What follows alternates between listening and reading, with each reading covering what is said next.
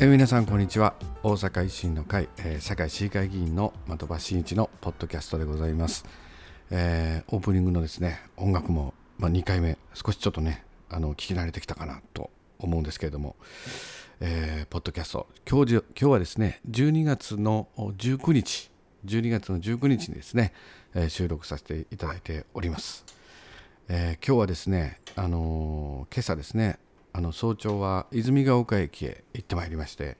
えー府議会府議会議員のですね西林勝利、えー府議会議員とともに、えー泉ヶ丘で、えー早朝のご挨拶また議会報告もですね、えー今日の今朝は行わさせていただきまして、えー収録ただいましております。お昼1時ちょっと回った頃ですかね。こういった時間帯に収録させていただいております、えー堺市議会はですねいよいよ明日ですね明日あこの定例会、えー最終日閉会の日を迎えるような形になっております。えーまあ、今回のですね、えー議会、まあ、かなりねいろんな質疑も僕自身もしてきたわけでありますけれども、まあ、あの今回の質疑の中でやっぱりあの動物のですね殺処分について、まあ、こういったあの市長質問も行ったんですけれども、まあ、あの大阪市はですね2025年に向けて、まあ、あの動物のですね殺処分ゼロを目指してですねという目標を掲げて、えーまあ、それに向かっていろいろね施策も展開しているというふうにお聞きしているんですけれども、まあ、あのゼロといってもですね、まあ、重度の病気とかですね、まあ、本当にあの苦しんでいる動物以外まだまだ生きていけるですね動物の殺処分ゼロを目標にということでやっておるわけであります。僕もあのこの殺処分ゼロっていうか、まあ、こういった質疑なんですけども、えー今年の3月にですねこの健康福祉委員会で質疑いたしましてですねさまざ、ま議論して、まあ、一体どういった施策を展開していくのかということで、まあ、あの猫なんかにおいてはですね不妊手術ですね、まあ、こういったところもやっぱり包括的に行っていけるようにさまざまなあ他のですね自治体の取り組みなんかも紹介させていただいて、まあ、検討するようにというふうに行政にですね、えー意見させていただいたんですけど、まあ、その今年の3月からですね、ね、もうだいぶ経ってますね、もう半年以上経って、まあ、この12月、どう検討して、どう動いてきたのかというところで、まあ、質疑を行ったわけでありますけれども、まあ、なかなかあ行政としてはですね、まあ、検討は行ってきたところもあるんですけれども、なかなかあ前には進んでいない、まあ、こういったところですかね、だったですね。まあ、あの譲渡する譲渡会なんかもですね、あ動物をですね、保護した動物をまたあの引き取り手を探してですね、えーその飼い主を探してお渡しする、まあ、譲渡する。譲渡会ですね。これ大阪市ではですね、もう回数をですね、さらに追加してですね、あ少しでもですね、あの殺処分、うんされる可能性のある動物のその数を減らしていこうという、まあ、こういうふうに取り組んでいると、まあ、そういったこともですね、えー事例に挙げてですね、まあ、あの質疑させていただいて、まあ、最終的にはあ市長である竹山市長ですねあの堺市としてはどういった目標を立てるんだというふうにお聞きしたんですけども、まあ、明確なご答弁がもうほぼない、まあ、こんな状態でありました。まあ、私の方がですね、まあ、大阪市の取り組みをですね主に、紹介して、え紹介しながらあ質疑した、まあ、こういったところもですね、まあ、ちょっと結託その質問に思われたのかもしれないですけれども、まあ、あのちゃんとしたお答えがね返ってこなかった、まあ、非常に、まあ、あの1回1回の質疑ね本当に僕も真剣にやってますんでね、まあ、こういったところで、まあ、ちょっと残念な感じではあったんですけれども、まあ、あの明確にですねやっぱりあの、まあ、この殺処分、まあ、今回は殺処分でありましたけれどもやっぱりねこの堺市政においても、まあ、いろんな事業部ありますけれどもいろんな政策でまずやっぱり目標数値っていうのはねしっかりと目標っていうものをですね、まあ、まあトップであるリーダーがね示すっていうことがまあ非常に大事なんかなっていうふうに思います。まあ、そのね目標設定がねやっぱり市民にもよく分かりやすいと思うんですね。まあ、例えば殺処分でしたら、まあ、その譲渡するね譲渡の割合をですね何年までに何何十パーセント上げていくんだとかね、まあ、環境問題でもいろいろありますよね。まあ、こういったようなあ堺市独自の目標設定っていうのはねもっと明確に行って、まあ、それを市民の皆さんにですねお示ししてで今どんな状況にあるのか、まあ、こういったこともですねしっかりと報告していかないと。こう何何に向かっていってるか分からへんわ。もう何何がやりたいんかっていうところもねやっぱりもうちょっと明確にしていく必要があると思います。まあ、そういったご意見もですね、まあ、今回はまあ、堺市の市長、竹山市長にもですね、ちょっとご意見したわけであります。まあ、その他はですね、あの今回のちょっとあの委員会のね、え、今回ちょっとご報告みたいな内容になってますけれども、老人ホームのですね、入居なんですけどもね、まあ、特養のね、老人ホーム、これ入居に向けてね、申し込み出してもですね、まあ、優先順位をね、どのようにつけてるんかっていうことをまあ、優先度について、まあ、今回質疑したんですけれども、まあ、今はですねこう点数制になってるんですね。まああの保育所とかと一緒ですよね。うん、だからまああのどれぐらいその人があその支援が必要なのか、まあ、支援が必要な度合いをですね点数化して、まあ、優先順位をつけている、まあ、こういったことなんですけれども、まあ、今僕もですねあのいろいろ現場の人とかいろんな人にお話聞くと、まあ、あの緊急性とかねあのそういったことはどうやって判断してくれるんだということでねいろいろご意見もいただいておるわけで今回はその辺のところも質疑させていただいたわけであります。まあ、あの支援の度合いを点数化して、まあ、それで、まあ、優先順位、まあ、だけでなくてですね、まあ、その背景の事情であるとか緊急性とかねそういったところもあの考慮はしていますというようなご答弁いただいたんですけれどもね。まあそれがねやっぱりこう明確でないんですよね。まああの支援の度合いを測る点数性はねすごく明確なんですけれどもその緊急性とかねその背後にある事情をですね、まあ、どのように勘案したのかっていうところがまあちょっと不明確なところも多いわけであります。だからまあそういった今後ですね、まああの超高齢社会でね、まあ、老人ホームの入居申し込みが殺到した場合ですね、なんで自分がダメで、えー、他の人がまあ先なのかっていうところもね、だんだんね、ヒートアップする時代背景がありますんでね、まあ、こういったところで緊急性とかあ即時性、まあ、こういったところもね、やっぱり今後は明確な評価を行っていく必要がある、まあ、このようにご意見申し上げましてそういったところもですねやっぱり明確にこう判断できる、まあ、こういった体制をですねあの今後絶対必要になるぞということでねあの、えー、その体制をね作っていくように、まあ、検討していくように、まあ、ちょっとご意見申し上げて、まあ、そういった質疑になったなりました。まあ、これは今後ねやっぱり検討していくというかもう時代がね、まあ、そういう時代にどんどんなってきますんでね。あの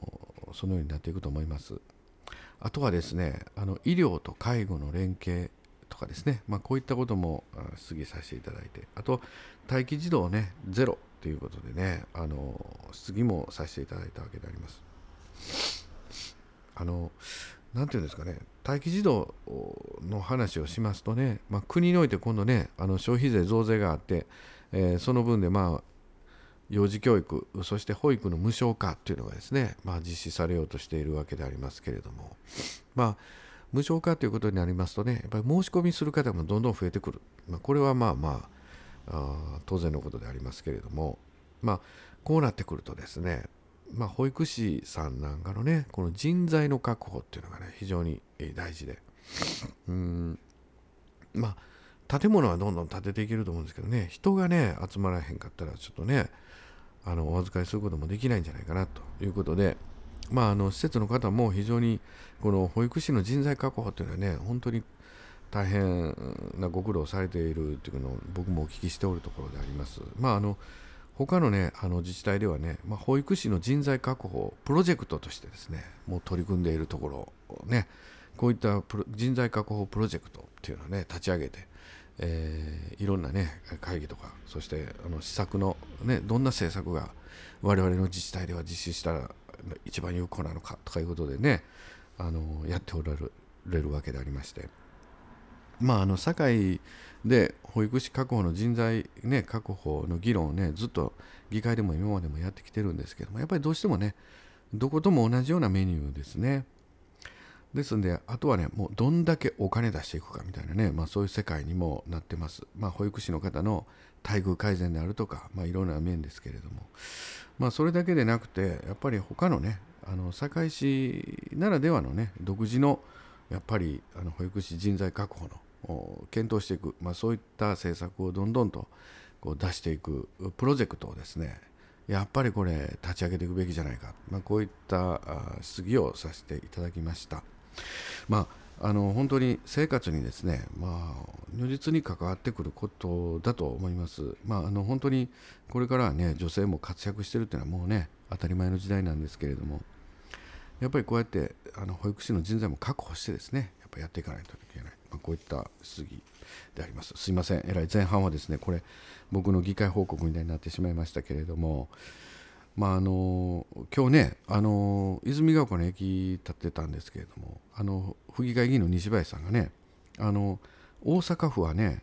あの大阪府の府立高校なんですけどねあの体育館にねエアコン設置を決めたようであります。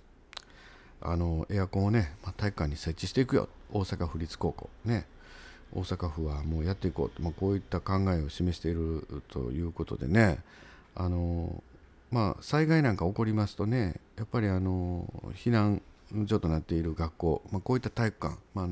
真夏でね本当に暑暑かったり真冬ではもう寒かったりするわけでありまして、まあ、こういったところ、まあ、あの学校の施設というだけの観点ではなくてねやっぱり災害時の、避難所ということも鑑みてこのエアコンなんかをね、まあ、今度設置していこうと、まあ、こういう考えなんでしょうけどね。あのこういうふうにいち早くですねこう大阪府ではですねこういった考えをね示していくとやっぱりね早いなっていうね決断と行動がですねまあそういうふうに思います、ね、なんかピーピー言ってますけどね。横でなんかファックスが音鳴ってますけど、えー、まあそんなことであります。で、えー、今日はですねあの僕の姿勢報告ということで、まあ、ポケットジャーナルを作ったりもしておるところであります。これはね来週火水木であのまた堺市南区でですね、えー、早朝駅立ちを行わさせていただきたいなと思ってまして、えー、そこで今回のねあの議会報告としてポケットジャーナルお配りしたいなと思っております。